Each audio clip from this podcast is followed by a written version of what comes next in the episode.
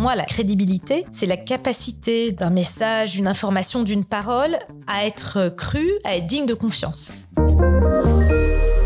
Bonjour à tous et bienvenue dans Masters of Comms, le podcast de la communication d'entreprise par ceux qui la transforment. Je suis Barbara Marzari, directrice chez Sociable en charge des stratégies d'engagement et de communication. Et aujourd'hui, je suis avec Anne de Warren, directrice de la communication corporate des laboratoires Pierre Fabre. Avec Anne, nous allons aborder le thème de la crédibilité dans la communication, un sujet qui peut vite devenir compliqué et glissant pour beaucoup de communicants, surtout lorsqu'on opère dans un secteur aussi sensible que la santé. Bonjour Anne, enchantée. Bonjour Barbara. Anne, est-ce que tu peux te présenter en quelques mots auprès de nos auditeurs? Oui, bien sûr. Moi, ça fait plus de 20 ans euh, maintenant que je fais de la communication, à la fois en agence et chez l'annonceur. Euh, j'ai démarré en fait ma carrière chez CLMB BDO, donc une grande agence de, publicité. Après, je suis passée chez Lowe Strateus et j'ai vraiment travaillé sur des campagnes euh, publicitaires, donc plutôt de la com externe, grands médias pour des marques de grande consommation. Et puis ensuite, j'ai fait un, un, virage à 360 degrés parce que j'ai rejoint une institution qui est le l'assurance maladie, euh, la Caisse nationale d'assurance maladie, pour piloter un programme de santé publique sur euh, les antibiotiques. Fameux, les antibiotiques, c'est pas automatique. Et puis ensuite, il y a une dizaine d'années, j'ai rejoint un groupe anglo-saxon, euh, le groupe Walgreens Boots, pour prendre en charge la communication de la filiale France. Et plus récemment, il y a sept ans, j'ai rejoint le groupe Pierre Fabre et je suis aujourd'hui en charge de l'ensemble des prises de parole corporate, donc euh, du groupe, de la marque Pierre Fabre, on pourrait dire, que ce soit en interne ou en externe. Et en ce qui concerne Pierre Fabre, il s'agit d'une entreprise très connue en France avec des marques emblématiques très appréciées par les consommateurs. Est-ce que tu peux nous en dire un peu plus?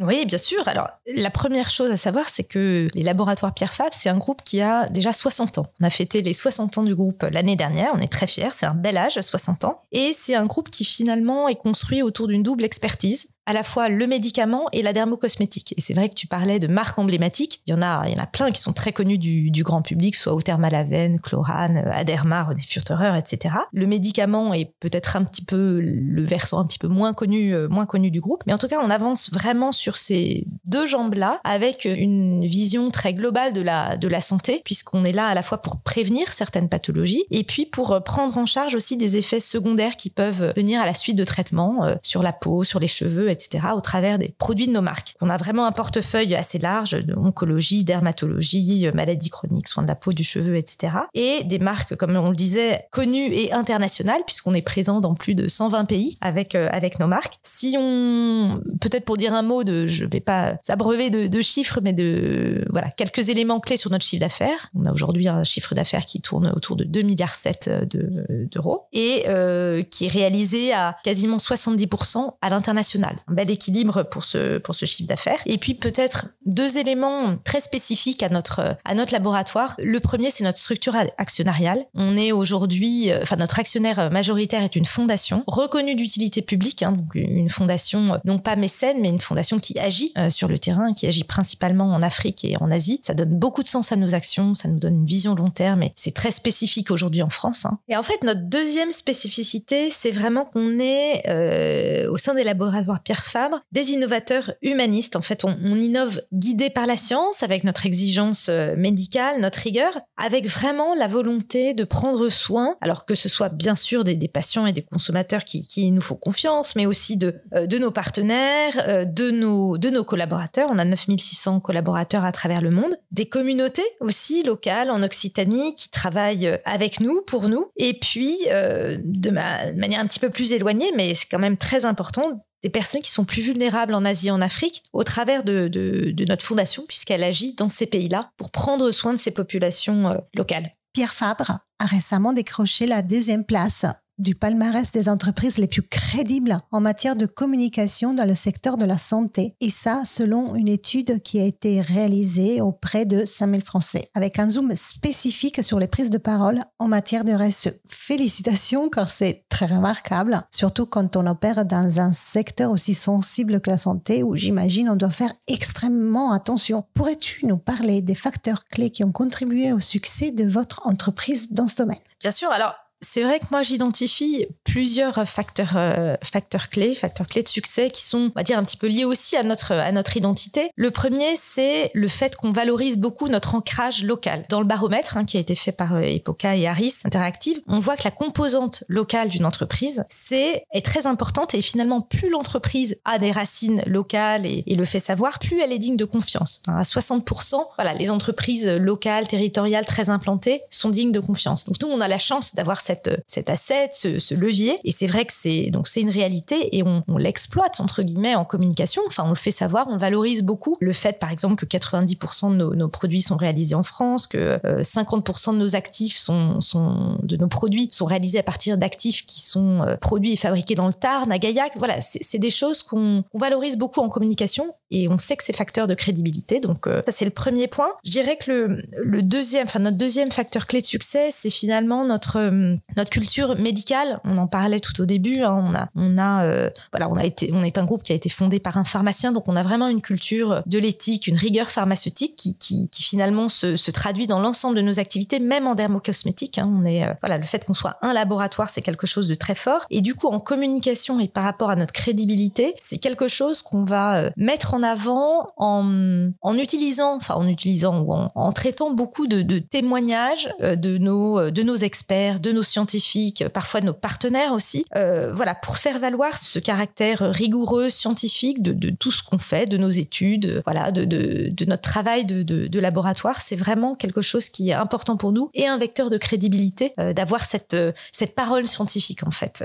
voilà, dans nos innovations et, et dans tout. Et puis peut-être en ce qui concerne la RSE, puisque tu le soulignait Barbara, on a, on a, on a été particulièrement euh, reconnu sur cette dimension-là. Euh, c'est vrai que de toute façon, la, RSE aujourd'hui, on sait que c'est quelque chose qui est attendu par tous. Enfin, on attend des, entreprises qu'elles se positionnent sur le sujet et qui plus est les jeunes. Hein, et ça, c'est quelque chose que voilà, les jeunes, on sait qu'ils veulent, ils veulent non pas des paroles, ils veulent des actes, des choses, des choses fortes. Et d'ailleurs, c'est quelque chose qu'on a remarqué dans ce dans ce baromètre, c'est que donc si on regarde la RSE, on est troisième en matière de, de, de crédibilité RSE euh, dans notre secteur de la santé. Déjà loin devant nos concurrents, mais si on regarde les jeunes, on a, enfin, il y a un décrochage pour Pierre Fabre extrêmement fort et on a 56% de crédibilité chez les 18-24 ans, ce qui, est, ce qui est très fort. On est près de 10 points au-dessus de notre premier concurrent. Donc on a, plus la cible est jeune, plus on est crédible, plus Pierre Fabre est crédible. Donc c'est quand même un point, un point fort, je voulais le, je voulais le souligner. Et sur cet aspect-là, finalement, notre communication, enfin notre levier succès, je pense que c'est vraiment euh, la logique de preuve. On applique euh, très clairement dans toutes nos communications. On a la chance d'avoir, enfin la RSE, c'est pas quelque chose, c'est pas un discours marketing chez Pierre Fabre, c'est vraiment un ancrage historique. Notre euh, fondateur était un, donc je l'ai dit, pharmacien, mais botaniste aussi, passionné de nature. Euh, voilà, la biodiversité, c'est quelque chose qui était déjà euh, présent chez, Pierre Fabre. On est né des plantes, on,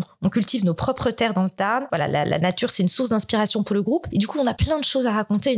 On a une, matière énorme et c'est quelque chose qu'on exploite beaucoup avec, là encore, des chiffres, des témoignages, des choses très concrètes, très factuelles pour montrer que, voilà, on est dans quelque chose qui est, qui est réel, qui est vrai, vrai chez le groupe. Et la vérité, je pense qu'on en reparler, mais c'est quelque chose d'important quand on parle de crédibilité. Tout à fait. Et Anne, compte tenu de ton expérience, comment est-ce que tu la crédibilité dans la communication en général. Et pourquoi penses-tu qu'il est important pour une entreprise d'établir et surtout la maintenir sur le long terme hein, auprès de son public? Justement, on évoquait le, terme de, vérité, mais finalement, pour moi, la crédibilité, c'est la capacité d'un message, d'une information, d'une parole à être cru, à être digne de confiance. C'est vrai que quand on fait de la communication, finalement, il, y a plusieurs jalons quand on, établit des stratégies de communication, des messages, etc. Je dirais que le premier, le premier jalon, c'est que le message soit suffisamment clair pour être compris. Déjà, sans parler de crédibilité, c'est un qui soit compris. La deuxième chose importante, c'est que le message soit audible. Délivrer un message clair, s'il n'est pas audible, s'il n'est pas entendu via les bons canaux, vers les cibles qu'on cherche à toucher, on aura raté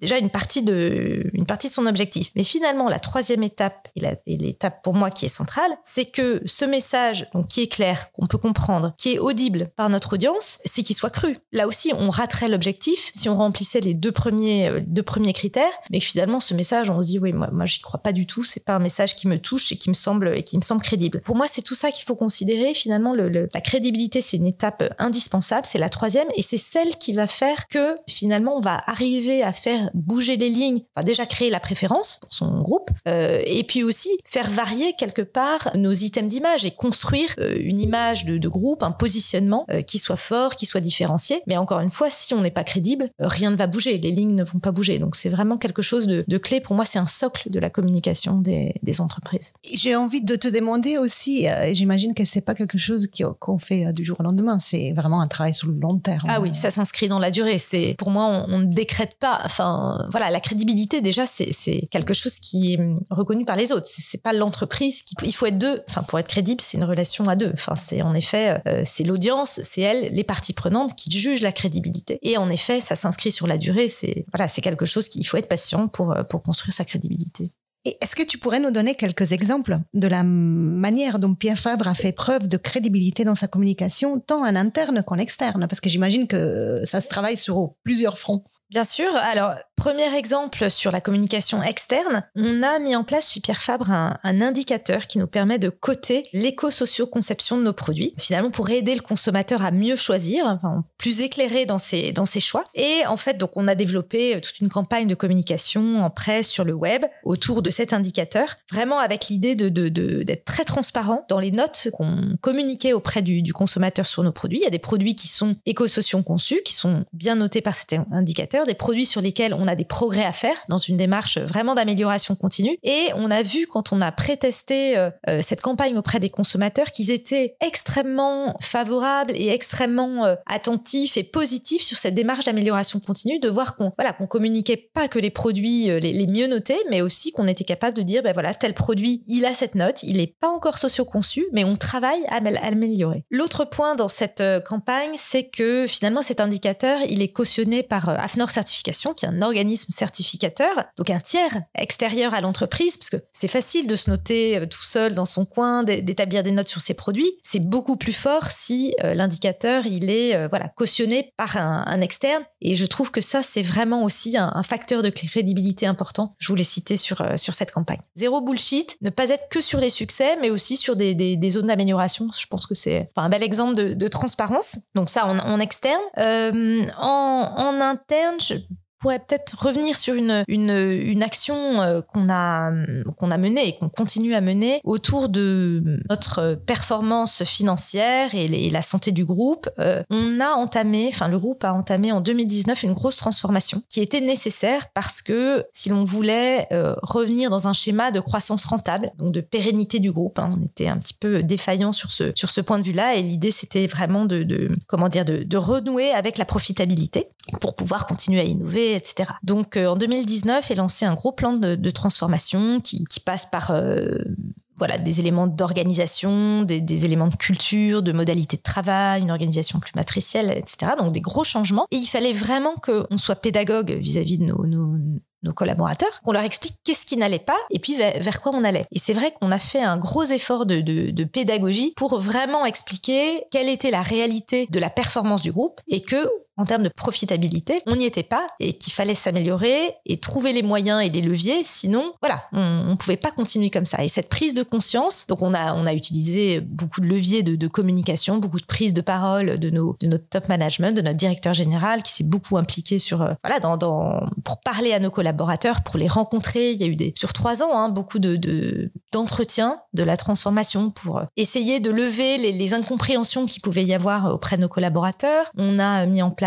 des, podcasts avec notre directeur financier pour qu'il puisse expliquer la performance, où est-ce qu'on en était, qu'est-ce qui, voilà, qu'est-ce qu'il fallait encore faire, quels étaient les, efforts à faire. On a aussi mis en place au cours de ce plan de transformation, et je pense, enfin, c'est très apprécié de nos collaborateurs aujourd'hui. On a des audiences qui avoisinent les, les, les 3000 écoutes des vidéos qu'on fait donc de notre directeur général bimensuel. Donc tous les 15 jours, notre directeur général prend la parole sur des sujets de business, de performance, bon, un format qui court, hein, qui, qui n'excède pas euh, les 6-7 minutes, mais voilà, c'est vraiment devenu un rendez-vous et ça participe et on l'a mesuré dans une, une enquête d'engagement, euh, plusieurs années, un baromètre de la transformation également au début de ce, ce, plan. Voilà, à la lisibilité, à la compréhension et c'est là aussi c'est encore un, effort de transparence qui est euh, voilà qui est exigeant, mais qui je pense permet vraiment à, tous de mieux comprendre et de et finalement de progresser ensemble.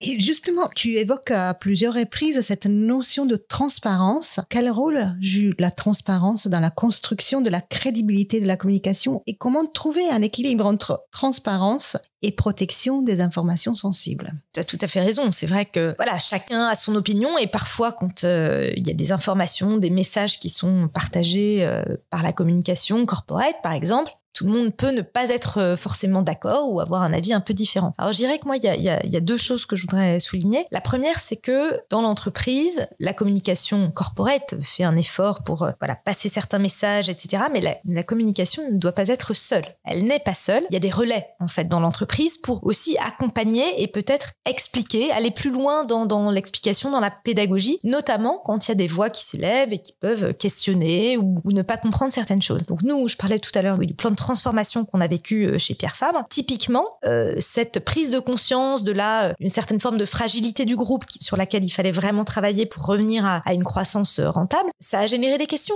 forcément. Enfin, c'est là aussi, voilà, cette prise de conscience, elle n'était pas forcément, pas forcément évidente. Et les managers ont joué un rôle important pour eux-mêmes accompagner ces messages, écouter écouter parce que c'est vrai que quand il y a comme ça des, des, des opinions discordantes le, premier la première chose à faire c'est quand même d'écouter et de comprendre voilà qu'est-ce qui ben, qu'est-ce qui n'est pas compris qu'est-ce qui génère ces opinions là donc on a euh, on a travaillé sur un empowerment du, du management pour que le management ait, ait, les outils nécessaires pour répondre aux questions donc sous forme classique hein, de, de Q&A de, de, training aussi des managers pour euh, voilà qu'ils puissent faire face à ça. Donc ça je dirais c'est le premier levier que je vois. Et puis on avait aussi alors toujours dans cette notion un peu de d'avoir des relais euh, dans, notre communication, on avait un, bâti une communauté d'ambassadeurs euh, de la transformation qui étaient donc là finalement des pairs de nos collaborateurs et qui étaient dans chaque pays, on avait plus de, communauté d'un peu plus de 120, 120 personnes qui étaient là pour écouter les réactions de nos collaborateurs, faire remonter des choses et puis nous permettre aussi d'adapter nos messages. Donc moi je dirais que voilà, se dire il y a, d'autres relais que la communication corporate pour faire en sorte que quand il y a des divergences, bah, elles soient écoutées, comprises, qu'on puisse y répondre, qu'on puisse discuter. Je pense que c'est extrêmement important. Et puis deuxième point, qui va un petit peu avec, mais c'est de, vraiment laisser la parole ouverte. Il n'y a rien de pire finalement en termes de, crédibilité que de quand on sent qu'il y a des discordances ou des, opinions, de, couper cette parole. Euh, je trouve que c'est vraiment un point, clé. Et là-dessus, on a beaucoup travaillé euh, sur, un, nouvel outil de, communication interne, d'ailleurs accompagné par euh, Sociable, un outil qui nous permet, ce qu'on n'avait pas avant, diffuser l'information, mais de permettre un, une réaction un engagement, une voilà des, commentaires de nos collaborateurs. Et c'est quelque chose qu'on on en avait discuté au, lancement du, projet, mais qu'on a souhaité laisser très ouvert. C'est-à-dire que bah, aujourd'hui, on voilà, quand on publie une information, il peut y avoir sur un sujet euh, des réactions de notre public interne, hein, de nos collaborateurs. Bah, c'est le moment de, de, discuter, de répondre. Voilà, c'est quelque chose volontairement qu'on n'a pas. Euh, alors on, on c'est-à-dire on surveille ces, ces, ces discussions-là, mais on les laisse très ouvertes et on ne les et on ne les censure pas euh, quelque part. Euh, pour moi, en termes de crédibilité, c'est vraiment important ce que je comprends en fait, c'est que la communication interne et les collaborateurs jouent un rôle euh, très très important dans la crédibilité de l'entreprise. Ah mais c'est clair, c'est pour moi c'est c'est euh, c'est à la fois les premiers ambassadeurs et puis les premiers euh, les collaborateurs quelque part ils sont ils sont dans l'entreprise. Donc ils voient enfin ils vivent l'entreprise, ils vivent sa réalité, ils vivent déjà beaucoup de choses. Et parce qu'ils ont cette connaissance de l'intérieur de l'entreprise, ce serait dramatique de, de, ne pas leur raconter la enfin de ne pas leur dire la vérité. Donc donc voilà ils sont ils sont extrêmement exigeants et c'est normal euh, sur euh, voilà les, informations qu'on peut leur qu'on peut leur partager. Et d'ailleurs, quand euh, ça c'est quelque chose que qui est reprécisé dans le, baromètre hein, Epoca Harris Interactive, c'est que les collaborateurs sont le deuxième générateur de confiance. Donc euh, à la fois quand ils parlent en externe, mais bon en interne, 74% après les clients. Donc, voilà, quand ils s'expriment aussi sur l'entreprise, c'est vraiment quelque chose qu'on croit parce que comme je le disais, ils sont ils vivent l'entreprise de l'intérieur. Donc ils, ont finalement quelque part accès à la réalité de l'entreprise. C'est super intéressant, mais si on devait maintenant conclure et juste résumer tout ce qu'on vient de se dire, quels seraient tes conseils ou astuces ou, enseignements clés pour nos auditeurs qui cherchent à asseoir leur crédibilité en communication de leur entreprise? Je dirais qu'il y a, enfin moi j'ai en tête trois conseils que je pourrais, euh, je pourrais partager. Le premier, c'est finalement d'abord d'identifier nos leviers, nos leviers de succès. Une crédibilité, elle se base sur sur quelque chose qu'on a à dire et qui, euh, qui peut être, hein, comme nous, enfin un ancrage local un lien de confiance avec des partenaires, ça peut être des éléments d'image très positifs. Voilà, il faut trouver déjà ce qui fait la force de l'entreprise et sur lequel on va pouvoir bâtir sa crédibilité. Ça peut être aussi un climat social serein. Voilà, il y a plein de leviers qu'on peut trouver sur lesquels on va pouvoir bâtir sa communication pour construire sa crédibilité. En creux, ça veut dire aussi de d'identifier les freins, les éléments aussi qui sont peut-être un peu plus sensibles et sur lesquels il va falloir il va falloir travailler. Le deuxième conseil qui me semble important, c'est de d'identifier des ambassadeurs et des, et des alliés aussi pour euh, bâtir cette crédibilité. Finalement, la crédibilité, on le on la construit pas tout seul. À la communication, etc. Elle s'appuie sur des. Je parlais tout à l'heure de témoignages. Ça peut être euh, des témoignages clients, de partenaires. Voilà, il faut faire cette cartographie d'acteurs qui vont pouvoir nous aider à, rendre notre parole plus crédible. Encore une fois, on n'est pas tout seul et, heureusement et c'est très positif de pouvoir s'appuyer sur la parole d'autres pour euh, être plus crédible. Et troisième élément, bah, c'est d'être patient. On l'évoquait tout à l'heure, mais la crédibilité, ça ne se décrète pas. C'est de toute façon, c'est d'autres qui la qui la jugent. Hein. C'est pas on n'est pas, on peut pas être jugé partie de, de, de, sa propre crédibilité. Et elle se construit dans la durée. C'est un exercice, euh, voilà. Donc patience pour euh, pour progresser sur cet item-là. Maintenant, Anne, laisse-moi te poser la question que j'aime bien poser à tous les experts qui interviennent dans ce podcast. Veux-tu partager avec nos auditeurs le titre d'un livre qui t'a particulièrement marqué dernièrement? Alors, sans hésiter, L'Art de la joie de Goliarda Sapienza. C'est un, ben, c'est pour moi un chef-d'œuvre de la littérature italienne, plutôt sicilienne même. C'est le portrait d'une femme, euh, d'une femme incroyable, à la fois euh, forte, lumineuse, qui a vraiment une soif de savoir euh, et qui va. C'est l'histoire de sa vie, donc sur tout le XXe siècle. Voilà, c'est une leçon de modernité, de, voilà, tout est abordé. Il y a économique parce que c'est une femme qui va euh, grandir dans la société, trouver sa place. La sexualité aussi parce qu'elle a une sexualité euh, libre, euh, libérée. Et euh, voilà, moi j'ai rarement vu, enfin c'est aujourd'hui dans mon panthéon littéraire, je lis beaucoup, mais c'est vraiment un très très beau livre, un, chef-d'œuvre. C'est une lecture exigeante, mais on est transporté du début jusqu'à la fin. Donc à lire absolument excellent choix, si je peux me permettre, je, que je partage. Merci beaucoup, Anne. Bah, je t'en prie, merci à toi de m'avoir invité pour partager sur ce podcast. C'était à Masters of Comms, le podcast de la communication d'entreprise par ceux qui la transforment. Retrouvez-nous dans le prochain épisode. À bientôt! C'est la fin de cet épisode. Merci de nous avoir écoutés jusqu'au bout. Masters of Comms est présent sur toutes les meilleures plateformes de podcast et sur YouTube. Alors pour rester au contact de la communication qui se transforme, abonnez-vous dès maintenant. Si cet épisode vous a plu, n'oubliez pas de le noter avec 5 étoiles. Et pour continuer la conversation ou pour participer à Masters of Comms, contactez-nous sur LinkedIn ou sur hello at mastersofcoms.com. À bientôt.